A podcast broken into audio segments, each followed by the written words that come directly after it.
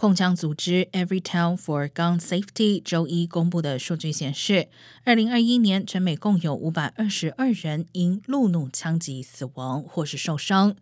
去年全美共发生七百二十八起路怒拔枪的事件，其中百分之六十二的事件中有人受伤或是死亡，死亡人数达到一百三十一人。这些数据均创下历史新高。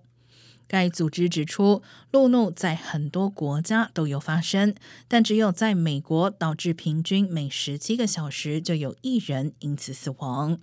另外，研究人员指出，车里有枪的司机也更倾向于以侵略性的方式驾驶。